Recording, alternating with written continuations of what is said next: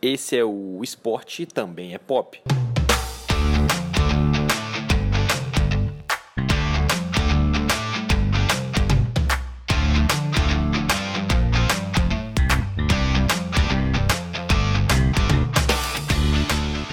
Fala pessoal, tudo bem com vocês? ETP Podcast chegando para mais um episódio. Um episódio que demorou, né? Um pouquinho para voltar à tona aí. A nossa série vai ter Olimpíada. A gente estava com um pouquinho de medo quando a gente gravou o primeiro episódio, né, Vino? Lá em 23 de março que a gente soltou esse episódio. E a gente ficava falando, cara, vai ter Olimpíada mesmo? Essa, será que a gente está gorando os Jogos Olímpicos? Será que o nome da série vai acabar zicando os jogos? Mas não zicou. Mas outras tantas coisas também aconteceram nesse meio tempo, né? Nesses, nesses meses aí. A gente está aqui para falar da continuidade dessa série, que a gente está na beirinha aí das Olimpíadas começarem, pouquíssimos dias. É, e a gente volta aqui com o ETP Podcast, comigo, obviamente, João Vereza, e com o Vinícius Taltieri, o nosso maravilhoso e inarrável Vino. Tudo bem, Vino? Fala, João, tudo ótimo, cara. Nosso medo de zicar foi real, né, mano? A gente tava aqui pensando é, em todas essas questões que estão acontecendo. Não é à toa, né? É, são muitas, muitas polêmicas, a gente vai abordar muita coisa aqui.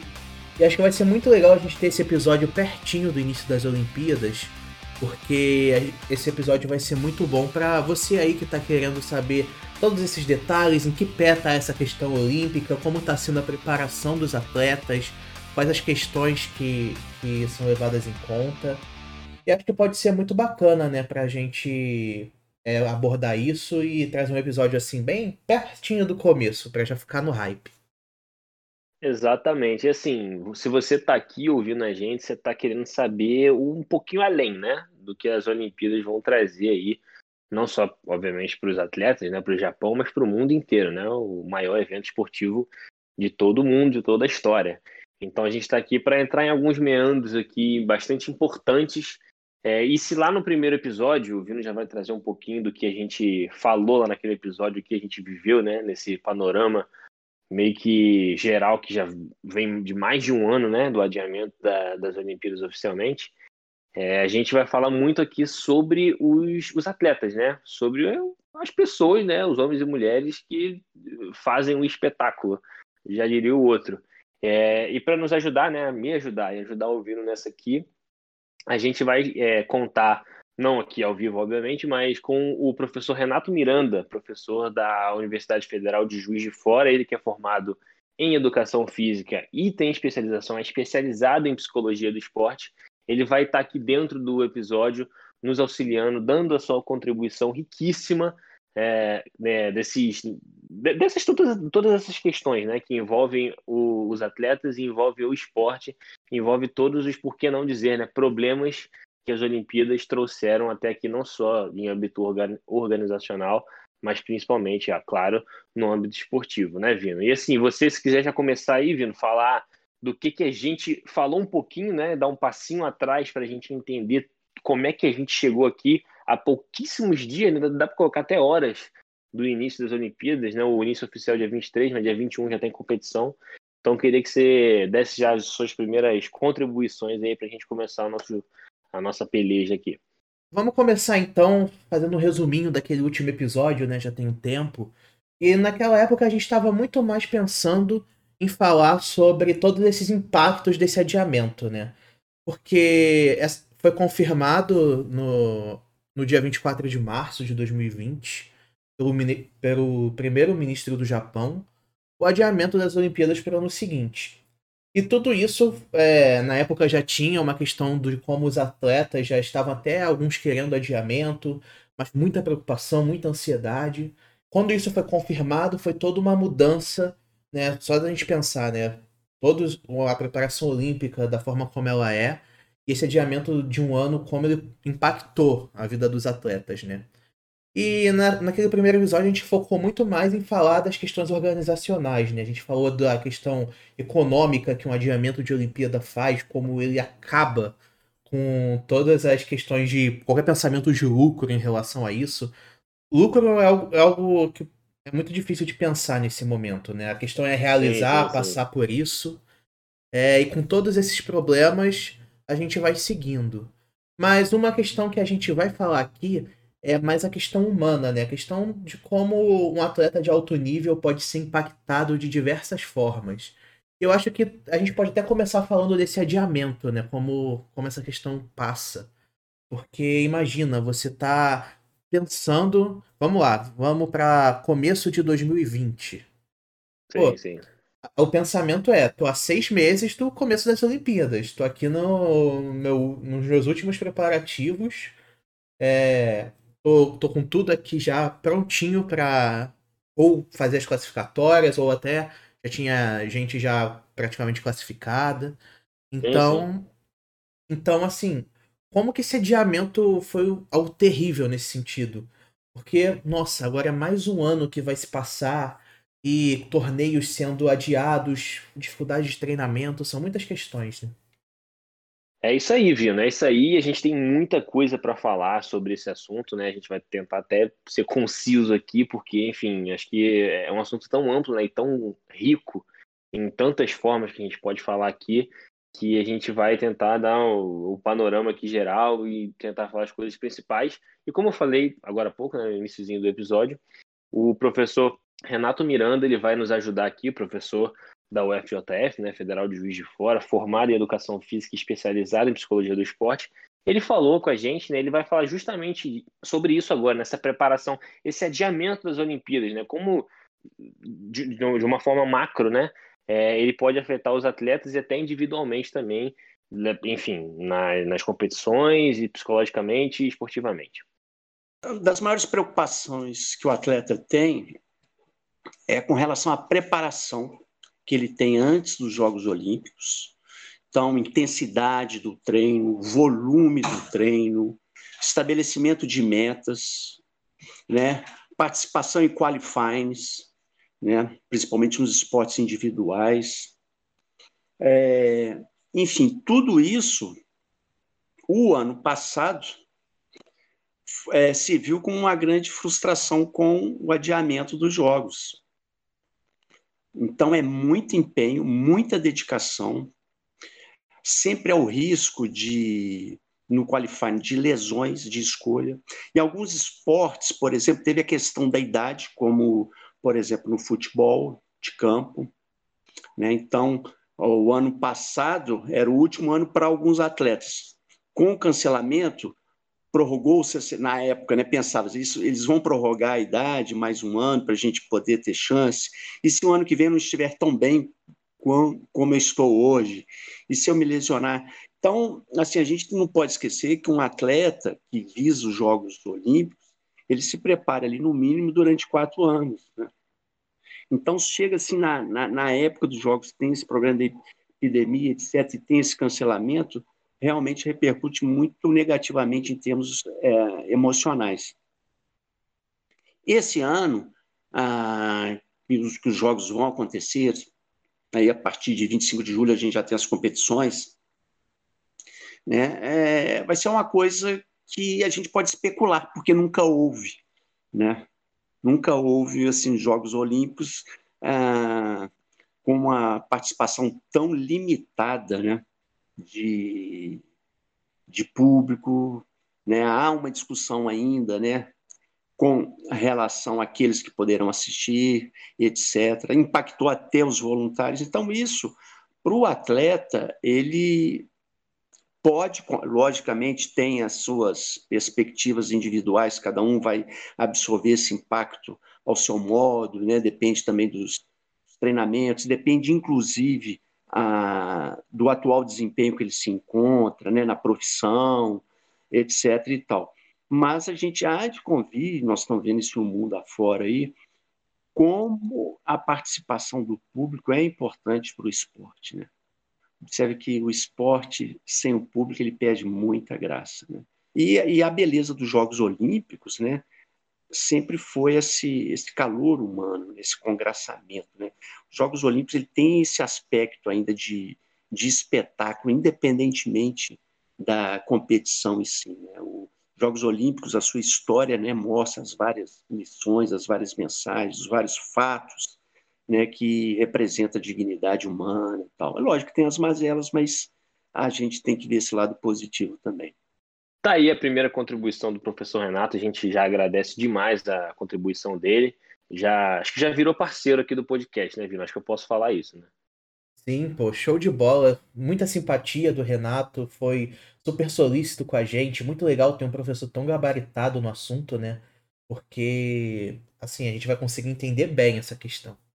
Exatamente. E argumentando dentro do que ele falou, até do que você comentou um pouquinho antes, Vino, é, a gente falava aqui em off antes do episódio, até uns dias antes, né, na, na preparação aqui, que muitos dos atletas se prepararam duas vezes, né? Você falou que tinham alguns atletas claro, óbvio, evidente, já estavam classificados, porque, enfim, as classificatórias elas vão acontecendo de formas muito diferentes e muito particulares, até de cada esporte, né? Então, assim, não tem muito, não tem uma regra geral, não tem mesmo uma regra geral em tantos esportes que são envolvidos nas Olimpíadas e nas Paralimpíadas.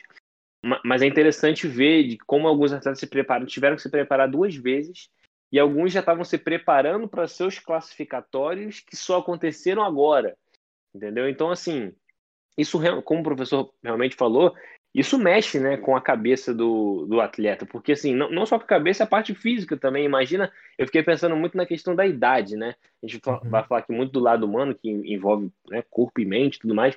Eu pensei também até uma questão de idade, né? Porque assim, obviamente que se você tem ali, tipo lá, 25, 26 anos, um ano não vai fazer tanta diferença, talvez. Mas às vezes, para um atleta que estava com 34, ele um ano depois com 35, será que ele vai ter o mesmo rendimento que ele tinha é, um ano atrás? Obviamente que hoje as tecnologia, tecnologias né, e treinamentos, todos os conhecimentos da parte fisiológica e esportiva, que nem cabe a gente entrar aqui, porque a gente não tem nem gabarito para falar sobre isso, mas eles ajudam muito né, na, mini, é, na né, minimizar esses, esses possíveis, vamos dizer assim, essas possíveis perdas. Mas eu fico me imaginando assim, cara, como é que, às vezes, até para um, um cara que fala assim, tá, cara, tava no meu auge e aconteceu que, putz, um ano depois, será que ele vai estar no auge? Talvez não, talvez, talvez, talvez até melhore, mas talvez piore. E aí não dá pra gente saber, né? É, sim, eu fico pensando, hum. né? Tem a questão dos esportes coletivos, porque tem toda a questão da competitividade, você se classificar, né? Você ser um dos melhores. E tem, por exemplo, esportes como o tênis, que a questão mental é muito forte, né? Essa questão de assim, sim, sim. como é que eu tô, o meu auge. Mas é, esse ponto da idade, eu acho que é um ponto que mais afetou, assim. Principalmente, óbvio, os atletas mais experientes. Até um caso interessante da gente citar, né? É o caso da Fabiana Claudino, do vôlei, né? Central. Ela, uhum. muito, assim, multicampeã, né? Já ganhou Olimpíada. A questão é que nesse ciclo ela já era uma atleta mais experiente, né? e já estava lá disputando, por, é, disputando vaga. E aos 35 anos, que é a idade que ela tinha quando teve o adiamento, ela tinha já o projeto de ser mãe depois dos jogos. E com esse adiamento, acabou que é, o, que ela, o que ela preferiu foi dar é, seguimento ao projeto de ser mãe e desistiu de jogar. Sim, sim. Então uhum. a gente vê aí como o adiamento muda totalmente a, a vida de um atleta. Então eu fico pensando é, nos outros atletas, né? Quais, quais, são as questões que cada um deles está passando e como que eles estão lidando com isso. E aí eu acho que vem a importância de você ser atleta não só no físico, né? É uma questão que a gente tem que também levar em conta. Claro, claro. Assim, vários atletas, acho que não é nem atleta, né? Eu vou, eu vou, a gente está falando tanto do lado humano, né? Acho que qualquer ser humano tem suas particularidades em relação a enfim, das suas necessidades de, de afeto, das suas necessidades de interações sociais. E a pandemia trouxe muito essa questão da, da, da limitação dentro disso, né? Eu estava até lendo uma reportagem que pegou como uma das entrevistadas foi a Pendelela Rinong, que é, é de salto ornamental, uma atleta da Malásia, que é uhum. campeã olímpica de salto ornamental, enfim, já é consagradíssima no mundo todo. E ela falava assim que, cara, é, eu não tava nem falando dos jogos, tá? Eu tava falando assim, todo a, toda a preparação que eu tive que ter, e isso dura, né? Uma preparação olímpica, se você for botar o ciclo olímpico, dura quatro anos.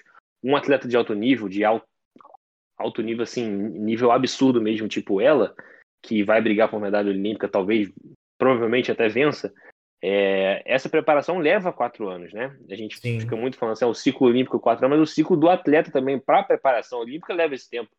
Então ela ficava muito falando assim, cara, é, eu li aqui, ela estava falando, a gente não podia nem sair do complexo de treino, a gente era casa, complexo de treino, você ficava lá horas e você, enfim, sabe assim, é, como é, obviamente, de novo, né? O lado humano, cada um reage de uma forma. Algumas pessoas passam por isso batido, passam tranquilamente. A gente vai falar um pouquinho mais sobre as questões é, lá no Japão, né? Como é que vão ser exatamente lá no, na, na Vila Olímpica e tudo mais. Mas algumas pessoas têm mais dificuldade, né, para lidar com isso. É, e foi o caso aqui da da Rinong, porque ela falou que, cara, eu, não, eu, eu, fiquei, ela falou, mais de um ano sem ver a família dela, por conta, obviamente, agenda de treino, treinando em outro lugar, então, enfim, é, é, é uma questão que assim, a gente, às vezes a gente não leva em conta, né? Porque assim, imagina você treinar um ano só indo do, sua, do seu apartamento, da sua casa, que seja, para o complexo, Nossa. e durante esse ano você não vê ninguém na sua família. Nesse meio tempo aí, você acredita muito, obviamente, que vai ter as Olimpíadas, mas você acredita que tinha um burburinho ali de um possível outro adiamento. Então, é. assim, você está se preparando de uma forma totalmente diferente para uma coisa que Deve acontecer? Deve. Mas você não sabia. Agora tudo bem, tudo certo. Mas assim, imagina, cara, assim, às vezes, dependendo da pessoa, você pode treinar pior, você pode largar, você pode passar, sei lá, 15, um, 15 dias, um mês treinando muito mal, e a confiança vai para onde? É, é, é uma coisa muito louca, né? Você pensar em, ainda mais num, num rendimento de alto nível como é as Olimpíadas. Exatamente. E eu fico pensando sempre penso muito aqui no nosso país, né? Porque é, com todos esses problemas que a gente está tendo com a pandemia, sabe? O, o fato do Brasil ter sido um dos, dos centros de contágio, temos as variantes aqui.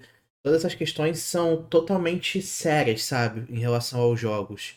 E eu fico, eu fico assim com, na cabeça com essa questão de, do treino em casa, todas essas gambiarras, vamos dizer assim, que foram feitas para tentar é, se manter preparado.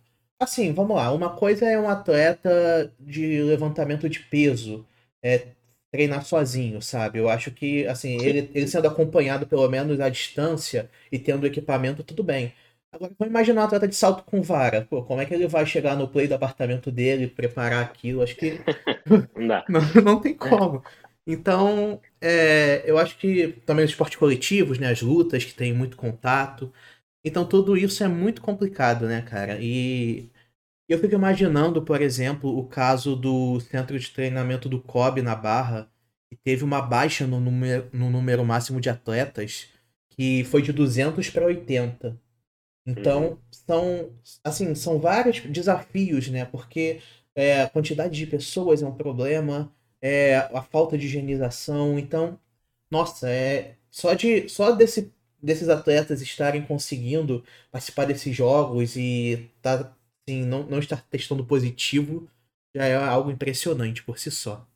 Cara, com certeza. Só para a gente pular para um outro tópico aqui, vou dar uma contribuição até pessoal. É, no início da pandemia, acho que foi em abril do ano passado, maio no máximo, eu trabalho na TNT Sports, é como, que, enfim, quem já acompanha aqui o podcast há um tempo sabe. E eu, junto a, a nossa correspondente na Itália, em Turim, a Clara Albuquerque, a gente estava fazendo uma matéria justamente sobre essas né, dificuldades, isso há mais de um ano, né?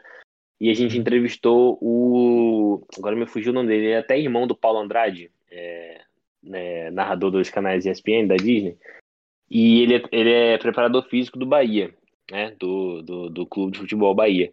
E ele estava falando, cara, das dificuldades que ele estava tendo em relação, obviamente, que assim, ele trouxe um, cenário bem positivo, mas aqui, àquela época os jogadores não estavam podendo nem ir no centro de treinamento. Então, assim, era tudo de casa, né, cara? Era via, enfim, Skype, Zoom, que seja, via uhum. videochamada, né? De modo geral. Então, como você bem falou, imagina, mesmo que você fosse, ah, para um, um um atleta de levantamento de peso, por exemplo. É mais fácil? Óbvio. Só que assim, não é normal. Não, de forma alguma. Tá totalmente longe do ideal. Então, assim, a, a, dificuldade já começa aí, né? Então, só trazendo essa, essa contribuição, porque assim, ele trouxe até realmente uma, uma visão mais positiva, que estava dando certo, mas de qualquer forma foi um desafio não só para os atletas, mas para os preparadores também, né, cara? Para os treinadores, para o staff todo. Imagina como é que é mudar isso tudo e, enfim, quantas, quantas é, experiências isso trouxe, né? Esse período trouxe. Agora, dando um passinho aqui na frente, né? Um, um outro assunto que está tudo, tudo amarradinho ali, mas é um, um, outro tópico, digamos assim, que é a Covid em si, né? A doença em si, Covid-19. E o professor Renato Miranda falou um pouquinho sobre isso com a gente, né? Também da, de como a Covid, né, como doença, ela pode ser tratada, ou melhor, ela pode ser levada em conta mental e fisicamente por atletas, staff e tudo mais, como uma lesão, né? É, e como é que isso pode mexer um pouquinho com, com a cabeça dos competidores das Olimpíadas e das Paralimpíadas agora também? É uma das questões psicológicas que mais preocupam e abalam os atletas são as lesões que afastam o atleta do seu exercício é, profissional e esportivo, né? Observar as frustrações de uma derrota, né, de um mau desempenho, uh, ele supera até na próxima competição. Então, ele fracassa 15 dias anteriormente, aí passa, às vezes, poucos dias, ele já está em outra competição, quer dizer, ele vai em frente. A lesão é, é, o, é o grande obstáculo, porque ela retira a pessoa do seu ambiente. A gente pode encarar a, o Covid né, a, como, tal como uma lesão. O atleta, no fundo, ele já tem dados que dificilmente a vida dele vai estar comprometida com o Covid. Né? Nós tivemos é, centenas de atletas contaminados todos eles recuperados praticamente. Não tem notícia de um atleta, por exemplo, ver o caso do futebol brasileiro, né, o ano passado. Vários e vários atletas contaminados. Nenhum chegou a óbito. O problema não é esse. A questão que é, passa na cabeça do atleta é ele justamente ser contaminado e ficar afastado dos jogos, entendeu? Então ele se preparou tal como uma lesão. Essa é, e é uma preocupação porque, ah, embora a letalidade do vírus não seja grande em atletas, né, como a gente viu é, esses últimos tempos, né, a contaminação é muito alta, a probabilidade de ser contaminado é muito alta e é o suficiente para retirá-lo dos jogos. Né? Então isso aí para um atleta é devastador porque talvez, imagine um atleta que está possivelmente no seu último ciclo olímpico, que está envolvido aí é, prêmios, contratos, patrocínios, né? É, pode ser devastador. Mas, é, mas eu, eu acredito assim que todas as delegações, né, já têm ah, as condições de proteger os atletas e até mesmo lá na dita bolha olímpica, né, tem uma condição boa de proteção. Mas, como eu disse, né? Como é a primeira vez que isso acontece, a primeira experiência, ah, tudo aquilo que é, é, é, novo e ao mesmo tempo dramático gera muita aflição, muitas dúvidas, né? Então a gente acaba ficando aí no campo da especulação mesmo. Tá aí a fala do professor Renato Miranda. Eu acho uma analogia muito boa, cara, porque assim, só da gente pensar em como a carreira do atleta, né, o corpo dele, a saúde é importante esse, esse ponto de vista é, vale para os dois lados, né? Eu acho que o lado negativo está muito nessa questão de como uma lesão, né, nesse momento agora, então, assim, nesse momento de reta final, é, é algo que pode afetar psicologicamente o atleta. É, mas também eu acho que a lesão é algo que muitas vezes você não no momento que ela acontece não há o que fazer. Então, é agora é manter a cabeça focada nos jogos. Eu acho que essa questão do foco, né, é um, é um ponto muito importante. Então, eu acho que é, acho que foi muito legal essa, dessa da parte do professor fazer essa analogia. Com certeza, cara. Eu, eu não tinha nem, obviamente, que você vai falar, ah, algum atleta foi afastado por Covid, obviamente que não é uma lesão, né? Não é um estiramento, não é um, claro. enfim, não quebrou algum, algum osso, não foi algum músculo, mas de qualquer forma, é, é interessante pensar em como a Covid pode ter afetado alguns atletas, né? Fisicamente mesmo, assim. A gente não tem. A, a Covid-19 é algo tão recente, né, cara, que a gente não tem nem estudos muito detalhados e aprofundados sobre, enfim, né, possíveis consequências, né, possíveis efeitos colaterais, porque a doença, cara, tem um ano e meio que ela existe. Sim. Então, não tem como fazer muito, muito, né, assim, dá para fazer estudos, obviamente, cientistas estão trabalhando nisso, mas nada que, né, daqui a 10 anos, obviamente, vai ter uma coisa muito bem estruturada e amarrada é, baseado em 10 anos de estudo. Agora a gente tem pouquíssimo tempo. Então, assim, imagina que um, se um atleta contrai, obviamente que dentro da vacinação, os atletas vão estar vacinados e tudo mais, mas imagina se um atleta contrai Covid e tem alguns sintomas leves, moderados, como isso não pode afetá-lo em, sei lá, em um mês, sabe? Assim, será que esse, esses sintomas vão durar muito tempo, até o ponto dele, dele não por exemplo, os atletas paralímpicos começam só em agosto. Se um, se um deles contrair, será que eles vão conseguir? Beleza, eles podem conseguir disputar, mas será que vão estar bem é, como estariam antes? Talvez não, isso é do corpo humano, não tem como a gente prever. E tem vários relatos né, de pessoas e estudos falando que os efeitos colaterais né, totais da Covid podem durar meses. Então, um atleta olímpico e paralímpico que contraiu o vírus há três meses, por exemplo, pode estar com, com alguma parte do corpo, alguma parte do seu desempenho ali afetada, né? E, e aí sim eu acho que entra essa parte que o, que o, que o professor contribuiu muito bem aqui, dessa parte da, que a gente pode ver como uma lesão, né? Porque uhum. assim, a uhum. lesão você trata e ela tem um período de tratamento e você pode voltar muito bem, pode voltar mal, pode voltar ok. É, eu acho que a Covid se encaixa um pouquinho aí também, né? Nesse, nesse ritmo, nessa volta de ritmo de jogo, entre aspas, muitos dos atletas podem estar afetados. Né? É, exato. E, e não só fisicamente, né? Tem toda uma questão mental aí. É, e tanto que essa foi a primeira preocupação que o Comitê Olímpico teve. Foi, foi o estado psicológico. Naquele primeiro momento né, do, da questão com a, a confirmação do adiamento, foi, foi essa a, a principal importância em relação aos atletas. Porque realmente é, é um ponto de vista assim. Só da gente pensar que não é só a, a Covid que em si, mas todas as consequências dela, né? É, e acho que a gente vai até entrar mais nessa questão mais estrutural né, dos jogos. Mas vão ser jogos muito diferentes, né, João? Com certeza, Vini. Como você bem falou aí, já introduzindo, vamos partir para o que interessa em si, que está chegando, né? As Olimpíadas de Tóquio, as Paralimpíadas também. Vamos adentrar as, as nossas expectativas para o evento, né? O que o evento pode ou não nos trazer. Algumas incógnitas aí, principalmente em relação a parte né, estrutural, organizacional. Acho que a gente vai ver dentro das quadras, ginásios, campos, etc., o desempenho dos atletas, né? Ou dentro talvez do que a gente já espere, alguma coisa diferente, mas essa parte organizacional ela vai ser muito diferente, como a gente falou no primeiro episódio, cara, são Olimpíadas diferentes. A gente tem que, né, acho que a gente todo mundo já entendeu isso. E isso se mostra de várias formas e muito com a ausência do público. Né? No último dia 8 agora de julho, o comitê local do Japão anunciou que, se não me engano, apenas oito né, das quase 70, é, agora lembrei o nome em inglês, venues, né, locais de prova, é, uhum. terão, terão é, capacidade de 50% para o público, o restante não vai ter. A região de Tóquio e a região é, metropolitana de Tóquio não vai é, ter público. Então, assim, vai ser a cerimônia de abertura e de encerramento terão alguns convidados, vai ser uma coisa bem restrita. Então, assim, isso já mostra que, ó, beleza, os esportes agora que estão acontecendo, boa parte deles, por exemplo, é sem público.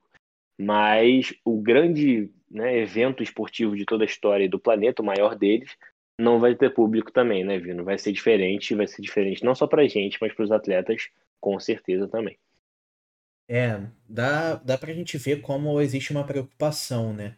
A gente chegou a comentar no último episódio sobre como o Japão, né, apesar de toda essa questão de ser um, um país é, disciplinado, sim, é, sim. apesar de tudo isso, a gente sabe que a situação lá não tá muito boa e as pessoas lá estão muito divididas, para não dizer que estão até contra, em maioria, a realização desses jogos. Até porque, assim, é, é fato, né? Vão vir atletas do mundo todo, a gente sabe que existem variantes espalhadas, é uma questão de muito cuidado que vai ser necessário. É, só é... nas Olimpíadas são mais de 11 mil atletas, né? É, que vão pro, pro Japão, fora staff, fora mídia, então é uma galera de todos os lugares do planeta entrando no seu país. Exatamente. Eu acredito que essa questão do público vai pesar muito, né? Eu tava dando uma olhada nas recomendações do, do Comitê Olímpico para os atletas, né? Tem vários daqueles playbooks que eles falam, são manuaizinhos do que você deve fazer. Pô, E- manuaizinho, você tá brincando, né? É, Tem manualzinho. 70 páginas o bagulho, pô. É, não, não, não é pequeno, não. Até porque, assim, são recomendações que vão desde o cara estando em casa. Antes dele pegar o avião, já tem o que você tem que Sim, fazer. exato. Assim, o cuidado teórico está sendo tomado. É, a gente sabe que isso aí tudo é levado em conta. Mas o fato é que vão ser Olimpíadas muito silenciosas, né? Vai ser, vão ser, vai ser uma vibe muito diferente. A gente fica um pouco curioso em relação a isso. Com certeza a questão do, da falta de público, né, da ausência de público nos locais de prova vai ser um, um, um- um porém, né? Vai ser um. Até um, vamos, vamos ser sinceros aqui, né, Vino? Acho que é digno de dúvida, né? Acho que a gente Sim. vai, a gente já, já promete aqui um episódio pós Olimpíada e Paralimpíada para gente como foram os jogos, mas assim, tem uma, eu pelo menos, eu acredito que você também tem uma grande curiosidade para ver como é que vai ser isso, porque assim, tem alguns esportes, obviamente que, né, de- depende muito, mas por exemplo, o tênis é um esporte que ali durante o ponto o, o público é, é, é regra, né? Basicamente, é obrigatório você ficar em silêncio. Mas eu, por exemplo, a gente você também fez isso ju- junto a mim, eu, sei disso. A gente leu o, livro do Guga, né? Um brasileiro. É, enfim, quem quiser aí também a recomendação do livro, uma biografia excelentíssima do, do Gustavo Kirten. E ele fala, né? Quando ele estava jogando Roland Garros e tinha aquele grito Ale Guga, Ale Guga, que era o vai Guga, né? Em, em francês. E ele, entre os pontos ali, ele se né, enchia de esperança, enchia de gás quando o gás estava acabando. Então, assim, mesmo em esportes mais silenciosos, a questão do público é importante. Que dirá em, em esporte que o público está gritando o tempo todo, futebol, basquete, vôlei que seja, enfim, out- outros tantos que são que são que a, a, a torcida é quase parte, né, da, da performance ali dos atletas. É, então, é, é, um, é um ponto. E assim, é, vou, vou até opinar um pouco sobre isso, porque eu acho que. Acho difícil, cara. Acho difícil que isso aconteça, apesar de todas as, as orientações. É, e a gente sabe que isso. Existe a ideia de regulamentar isso, de, de proibir. Eu acho muito difícil, apesar de ter essa questão, ah, não, mas aí o povo japonês tem, tem a questão de ser mais, ah, vamos dizer, comportado. Mas, Uhum. cara, esporte é paixão, a gente fala isso o tempo todo. É, até como, como é de praxe aqui, é, falando da questão musical, pô, é só você assistir qualquer vídeo de show ao vivo no Japão, seja de rock, pop, qualquer ritmo que seja, ou assistir mesmo um esporte, é, o pessoal fica insano, cara. É, não, não é bem assim. Sim, sim. Então, é, não é porque tem um comportamento tal que num momento de emoção é, o cara vai se segurar, sabe? Eu acho isso tudo, isso tudo é a parte mais é, complicada, mais contraditória de todas essas medidas. É, como que vai proibir o pessoal de se manifestar, de gritar?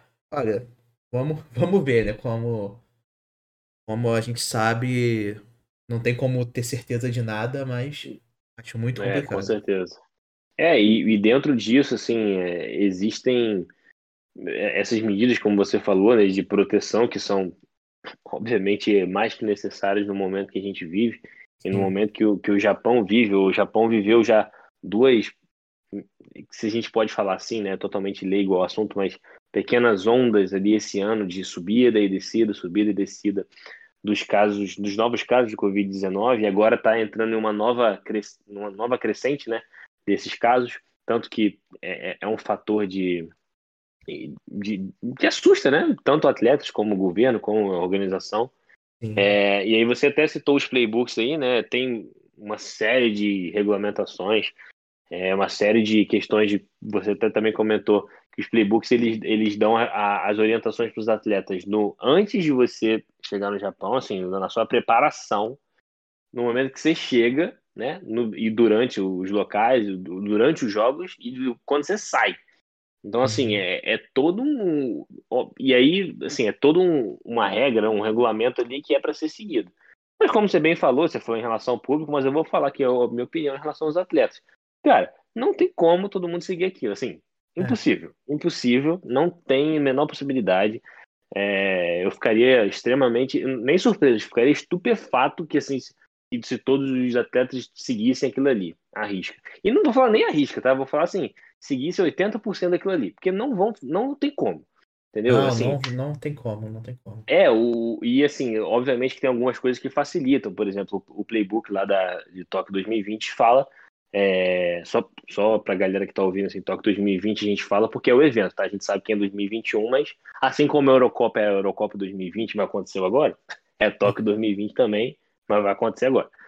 Então, assim, o playbook fala que você vai ter que baixar um aplicativo, esse aplicativo vai te ajudar na, enfim, é, na, no acompanhamento diário, né, de, de sua temperatura, você vai reportar às autoridades japonesas, mas também fala que, aí eles falam lá, né, em, eles falam em acordância, né, em, vamos dizer assim, parceria entre aspas, as autoridades, cada atleta é responsável pela sua, pela sua vida ali, tá ligado? Assim, você tem, obviamente que você não pode ir para balada, você não pode sair na cidade, tem várias regras Vino pode até comentar é, também junto a mim aí, as regras são né, de você sair do, da, da Vila Olímpica, do seu apartamento, ir para o seu local de prova e voltar.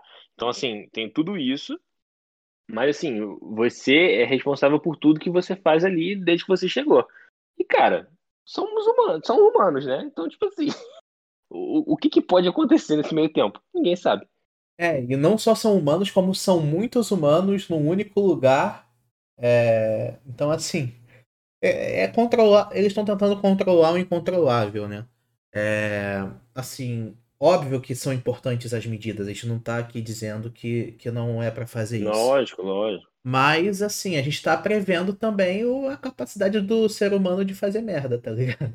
A é, gente... não, a, é, o português, claro, é esse. E eu, eu acho até que essa quantidade de regras, só, só desculpa te interromper, Vino, Uhum. Mas acho que essa quantidade de regras é um é o governo, é o comitê local, né? O governo japonês também, com o comitê local, o comitê olímpico internacional também.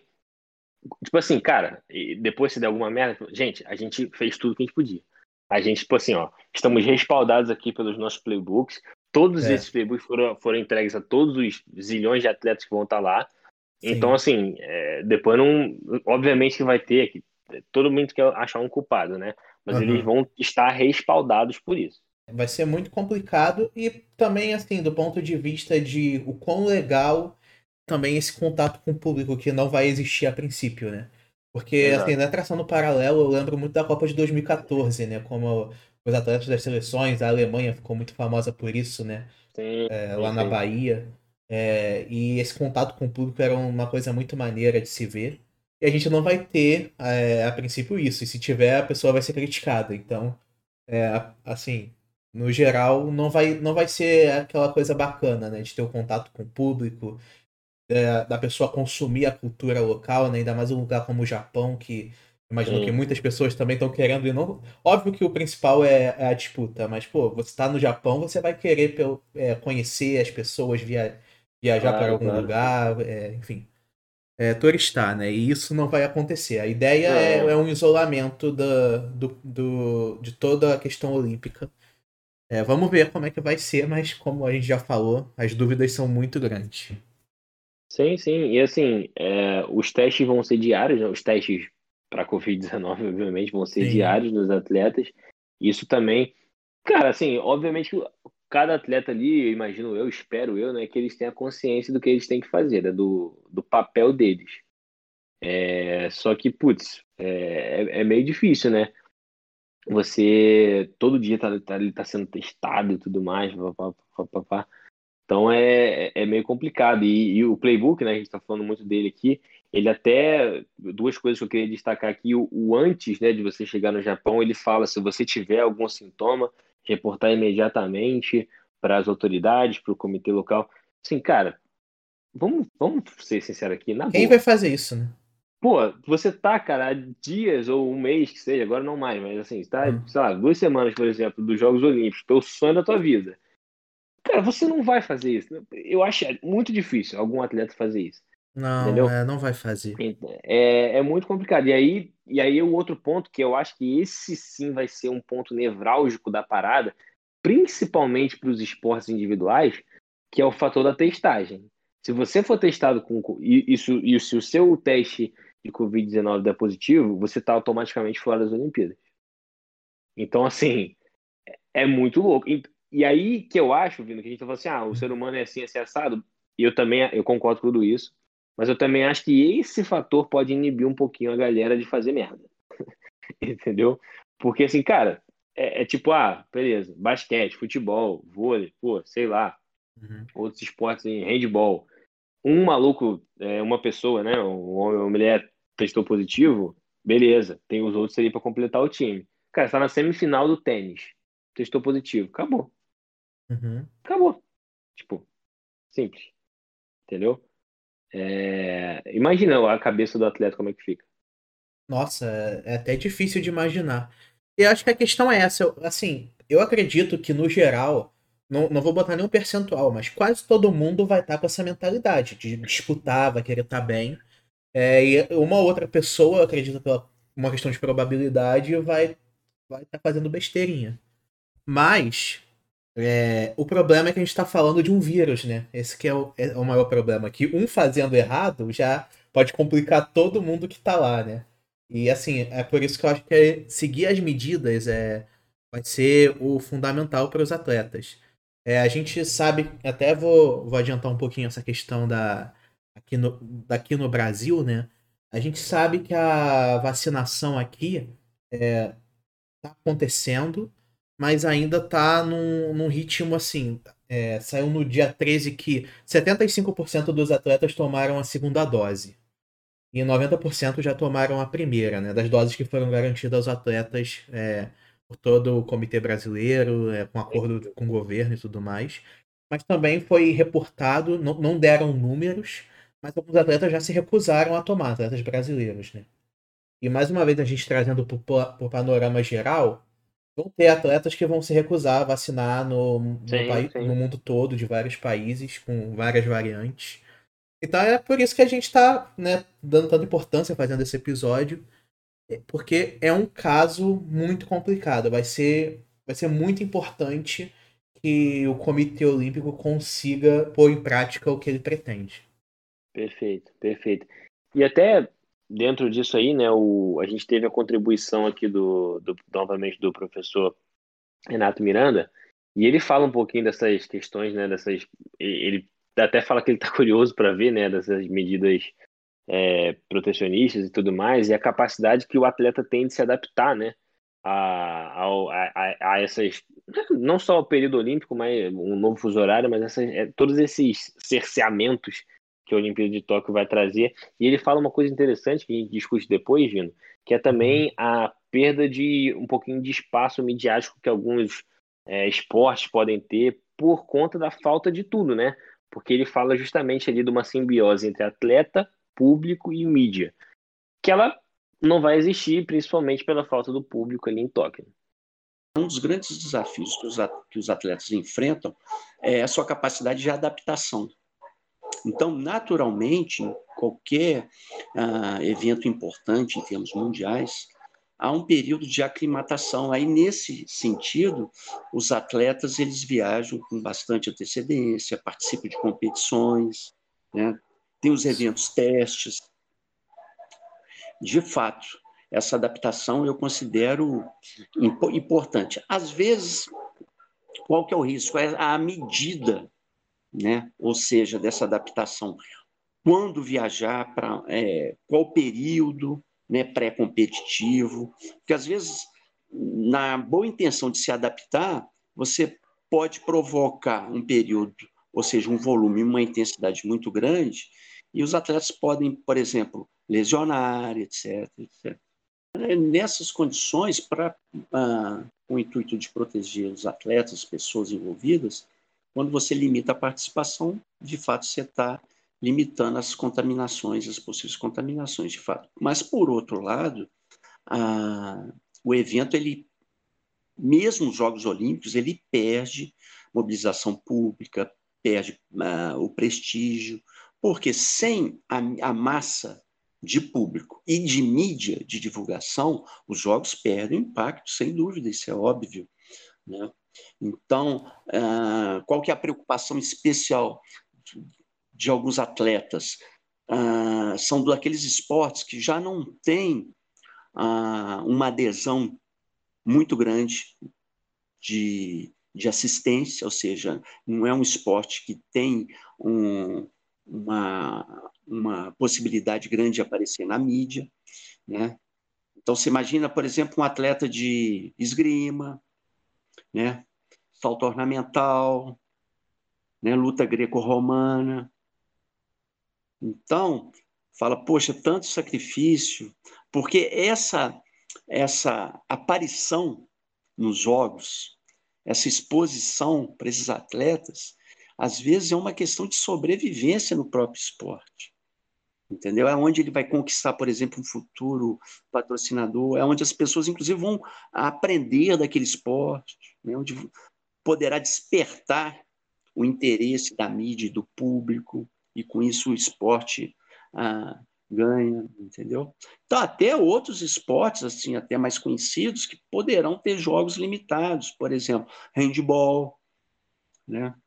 que é um esporte sempre muito amado, digamos assim, pelos escolares, né, universitários, mas não tem tanta exposição em nível profissional. Então, os Jogos Olímpicos são uma ótima oportunidade. Então, vai ficar essa dúvida: poxa, será que vai ter exposição midiática para a gente? Né? Enfim, eu, é, uma, é uma barreira, sem, sem dúvida. Uma reflexão que as pessoas vão ter, fatalmente vão ter, é o seguinte: o esporte para existir e cumprir o seu papel, necessita dos profissionais envolvidos, e precisa de todos os profissionais, desde técnico até passando por, pelos árbitros. Né? Logicamente, precisa dos atletas, mas é fundamental público e mídia. Tá aí essa fala riquíssima né, do professor Renato Miranda, e ele falou, já tinha antecipado um pouquinho antes da fala dele, vindo, que é essa questão dessa simbiose, digamos assim, né, do atleta público e mídia que não vai acontecer nos Jogos Olímpicos. E ele fala também de que essa, alguns, alguns esportes precisam dessa exposição, né, é, desse contato com mídia, contato com o público, para quase que sobreviver, né? Ele dá o exemplo do handball, por exemplo, que é muito é, praticado, por exemplo, em escolas aqui no Brasil, mas depois ele, ele some, sabe? O handball ele não tem uma entrada muito grande no, no público brasileiro. Até quando a seleção feminina foi campeã mundial lá em 2013, se não me engano, acho que eu não me engano, não. É, teve um, sabe, um hypezinho ali, papapá, e morreu. Entendeu? Assim, então, é, alguns esportes realmente precisam disso, né? E ele e até uma coisa que eu, que eu confesso que eu não teria pensado se ele não tivesse dado essa entrevista pra gente, Uhum. É, que é justamente esse, esse pacote completo, né? Que a Olimpíada traz, que, como a gente já falou, não vai acontecer.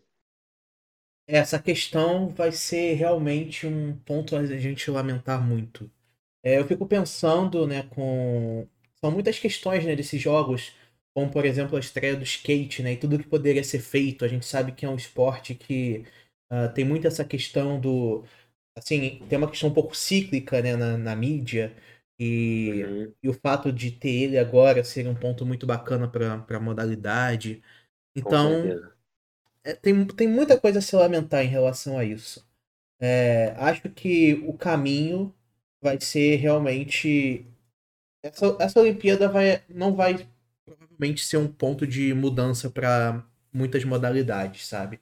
Se for, vai ser um caso à parte, eu acredito. Porque a gente sabe, sem, esse, sem essa proximidade com o público e a mídia, é difícil. Vamos torcer para que hoje, com a internet muito forte, né? É, com sim, as redes sim. sociais, isso seja amenizado. É, com certeza. Acho que até, obviamente, pensando no Japão, né? Essa questão de, do, do público, não. Talvez os japoneses vão viver de mais perto geograficamente, mas tão distante quanto nós, né? Pela televisão. E aqui a gente também tem um. Não vou falar que é um problema, né? Porque, enfim, o mundo é assim, mas tem a questão do fuso horário também, né? É, muitos do, das modalidades vão ser de madrugada. A maioria delas, né?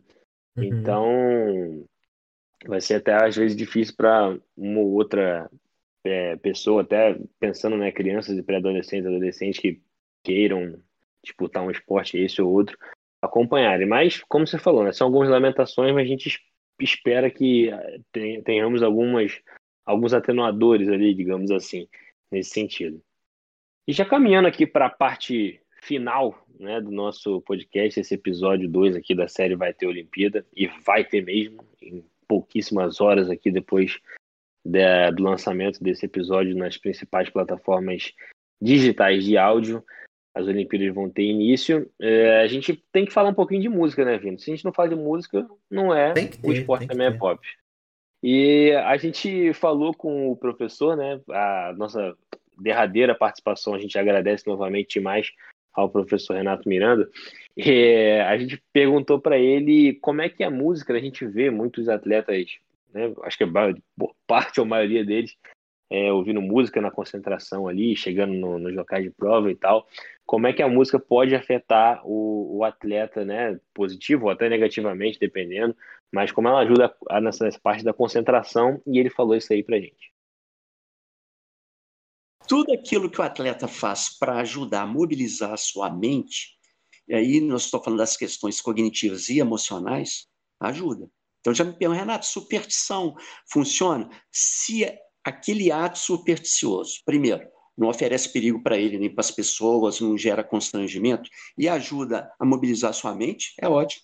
Questão da música, a, música é boa, é ótimo. Agora, você tem que vincular a música à questão emocional. Se um atleta gosta de rock progressivo e eu coloco, por exemplo, uma música ah, do Gênesis, por exemplo, antiga, né, como I I Like, etc, etc, a pessoa, isso vai ajudar a centrar a mente, a pessoa consegue ali porque para você focalizar o que você tem que fazer, você tem que encontrar um nível ideal de relaxamento para mobilizar a sua energia.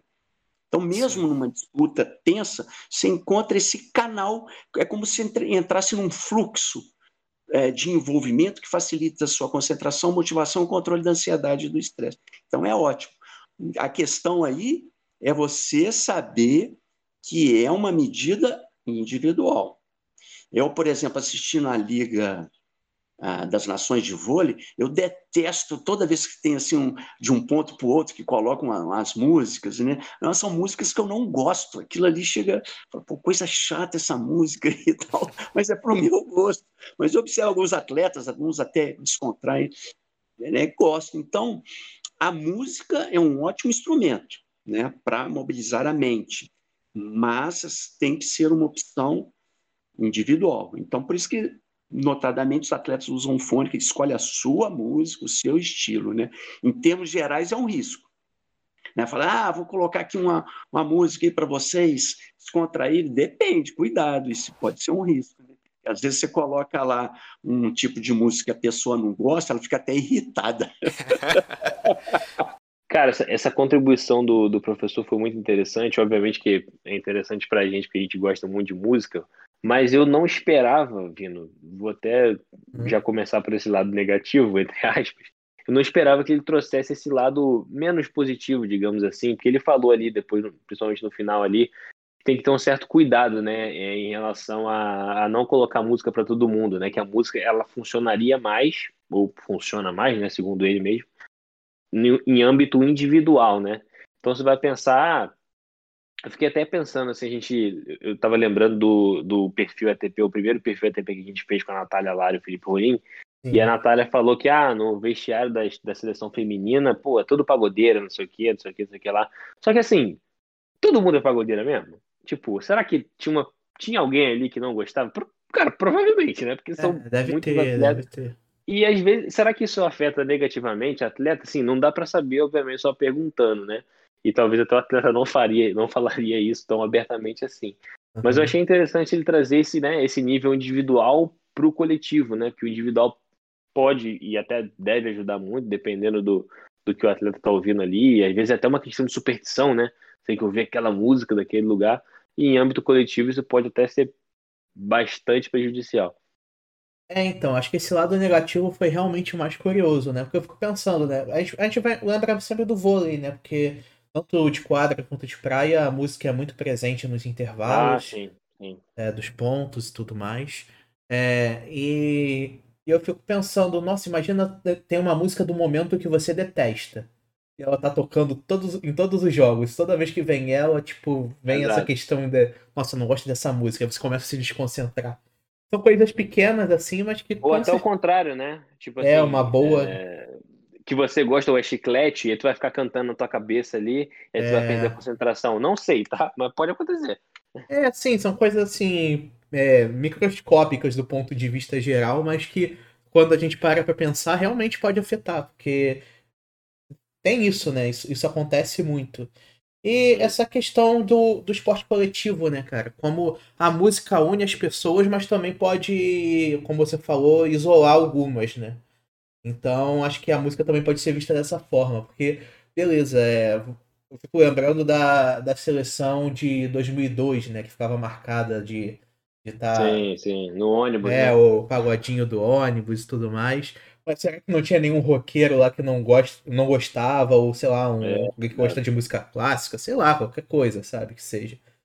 É, e aí a gente sempre lembra da seleção por isso, né? Mas não necessariamente todo mundo, a gente não sabe. Pode ter um outro lá que não era muito fã, ficava no fundão do ônibus, ou não sei onde o pessoal fazia o pagode, né? Mas ficava longe. Ah, era no fundão.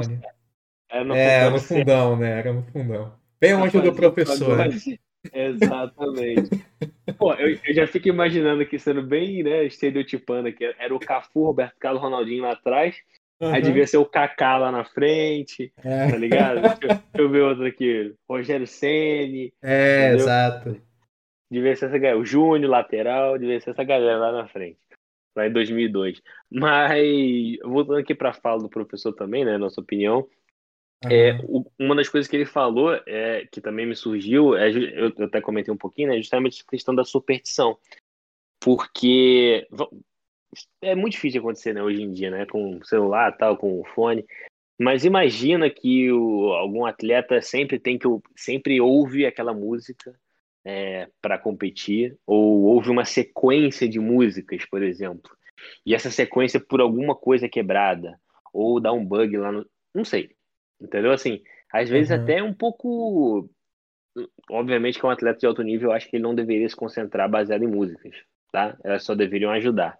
Mas imagina que isso aconteça, né? É, é, é bem louco pensar nisso. Como ela ajuda e como ela pode atrapalhar também. Música, assim, pra quem gosta muito, é, às vezes é algo que domina a sua mente, sabe? É, eu, quando tô ouvindo uma música que eu gosto em algum lugar assim, eu esqueço da vida, assim, por um momento. Então, imagina claro. num esporte de alto nível que você tem que ter 100% de foco. É, é bem legal, realmente, essa questão, a gente parar pra pensar isso. Com certeza. E estamos aqui, infelizmente, chegando no, no nosso final, né, Vina? A gente trouxe aí essa, essa inserção da música que é totalmente presente dentro dos atletas é, né, de alto nível ou não, dos variados esportes, aqui Uhum. no ETP Podcast, mas não, nem- não precisamos nem falar, né? Mas estamos aí, né, Vino? Há poucas horas podemos já falar do, do início dos Jogos Olímpicos. Uhum. É, eu acho que vale a nossa, a nossa reflexão daqui do que a gente espera, né? A gente falou no primeiro episódio de toda a questão organizacional, uns três meses atrás, quase quatro meses atrás, né? E a gente está falando aqui agora, horas faltando para tudo acontecer. Eu acho que a gente tem algumas expectativas, algumas boas, outras nem tanto. Mas eu acho que, de modo geral, a gente espera que dê tudo certo, né? É, e a gente vai voltar Sim. Lá depois das Paralimpíadas para mais a gente já prometendo aqui um episódio para a gente discutir isso tudo. Perfeito, cara. É, a gente, a gente, assim, apesar de, todas essas questões, fica pelo menos é, essa, essa sensação de que, nossa, vai ter mesmo, né? Como diz o nome do nosso programa, vai ter a Olimpíada, apesar de tudo. E fica, apesar de todas essas questões, né? A minha expectativa do ponto de vista técnico não é das melhores, assim, por conta de todas essas questões de preparação que a gente falou aqui. Mas fica essa esperança de que, pô, se a gente está conseguindo organizar uma Olimpíada nesse momento, sabe, em em meio a uma pandemia, talvez seja porque já estamos com nossas vacinas, é, e se nada der errado, se tudo for um sucesso em termos organizacionais, para o esporte eu acho que é um sinal excelente, é muito positivo e pode significar realmente a retomada do esporte como a gente se acostumou a, a gostar, né? Com certeza, assim, do que você falou aí da questão técnica, né? Realmente eu, eu acho que não vai ser uma Olimpíada que a gente vai ver muitos recordes sendo batidos. Não, Eu acho que não, não vai ser uma Olimpíada que a gente vai ver, talvez, sei lá, grandes atuações de alto nível, como a gente já costumou até ver na, na Rio 2016, né, cinco anos atrás. Mas eu, eu vou na linha que você falou aí. A minha grande expectativa, meu, meu grande desejo em relação a essas Olimpíadas de Tóquio não é que, putz, é, Brasil, obviamente vou ficar muito feliz, Brasil, milhões de medalhas de ouro e, enfim, uhum. milhões de recordes quebrados. A minha grande expectativa, meu grande desejo é que no final a gente volte aqui para falar do, de como foi as Olimpíadas e as Paralimpíadas e a gente possa falar, cara, foi bom. E eu, eu gostaria de falar que foi ótimo, entendeu? Assim, uhum. que, que poucos casos aconteceram, poucos casos de Covid aconteceram, que a organização foi bem feita. Porque eu acho que as Olimpíadas, cara, não, não, são, não só são um, vamos dizer assim, um chamariz de, de grandes atletas e uma mensagem para o mundo que, enfim, que a gente está tendo o esporte em alto nível no seu, né, de, sendo repetitivo no seu nível máximo. Mas com certeza é um momento de que assim, de que passa um, um, uma não foi uma esperança assim, mas passa uma mensagem para a sociedade em geral, né? E eu espero que essa mensagem seja positiva nesse sentido, é, do que a gente está vivendo hoje. E assim, cara, tá a gente fez bonitinho e deu certo. E daqui a pouco a gente pode já retomar algumas coisas mais normais, lógico, sempre se cuidando e tudo mais. Mas eu acho que essa mensagem de esperança, assim, de, de, de positividade, de que a coisa foi feita de maneira certa, é a mais importante para mim. E eu confio que ela pode acontecer. É isso, cara. Vamos, vamos torcer para que isso aconteça, né? E quem sabe seja aí um bom sinal. E a gente espera que seja o caminho do esporte voltar. Nossa, cara, eu tô doido para voltar a ir pro estádio de futebol, Nossa, pra ver jogo, ver todos os esportes que sejam. Nossa, faz tempo, hein? Mas fica, fica isso, assim, pô, se, se a Olimpíada acontecer, der tudo certo, quem sabe seja o signifique que as coisas estão começando a virar pro lado bom, né? Exatamente. Então a gente vai voltar em muito breve, depois dos Jogos Olímpicos e Paralímpicos, para falar o que aconteceu, sempre com essa esperança de que tudo tenha dado certo. Estamos a pouquíssimas horas dos primeiros esportes, das primeiras modalidades serem disputadas. Estamos poucas horas também, poucos dias da cerimônia de abertura das Olimpíadas. E é isso. Você que chegou até aqui, muito obrigado pela sua audiência. Obrigado novamente ao professor Renato Miranda pela, pelas grandes contribuições, pela simpatia com a gente aqui, já virou amigo e sócio do ETP. E é isso, Vino. Muito obrigado pela parceria novamente, de sempre. Espero que, que o episódio tenha sido bom para todo mundo que ouviu e para a gente também, né? Claro, a gente volta em muito breve. É isso. É... Fica aqui meu muito obrigado. É muito legal que, é, a participação do professor. É, fico muito feliz de, de tudo que ele fez aí para nos ajudar nesse episódio. É, e eu espero que você tenha gostado, você que está ouvindo. É, fica aí, to, to, ficam todas as informações, né? Espero que você esteja agora bem ciente de tudo que envolve essa Olimpíada.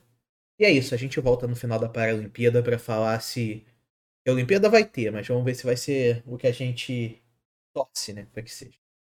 Exatamente. Valeu, galera. Obrigado a todo mundo que ouviu aí. O ETP volta em muito breve. Lembrando, estamos em, nas principais plataformas digitais de áudio: Google Podcast, Spotify, Apple Podcast, na Anchor, sendo no Deezer também. Enfim, onde você puder e quiser ver, ouvir nossas vozes maravilhosas, vocês podem. E sigam a gente nas nossas redes sociais, arroba ETP Podcast, Twitter, Instagram, lá na nossa Twitch também. Sempre a gente grava uma coisinha lá. Beleza? Valeu, galera. Muito obrigado. Até a próxima.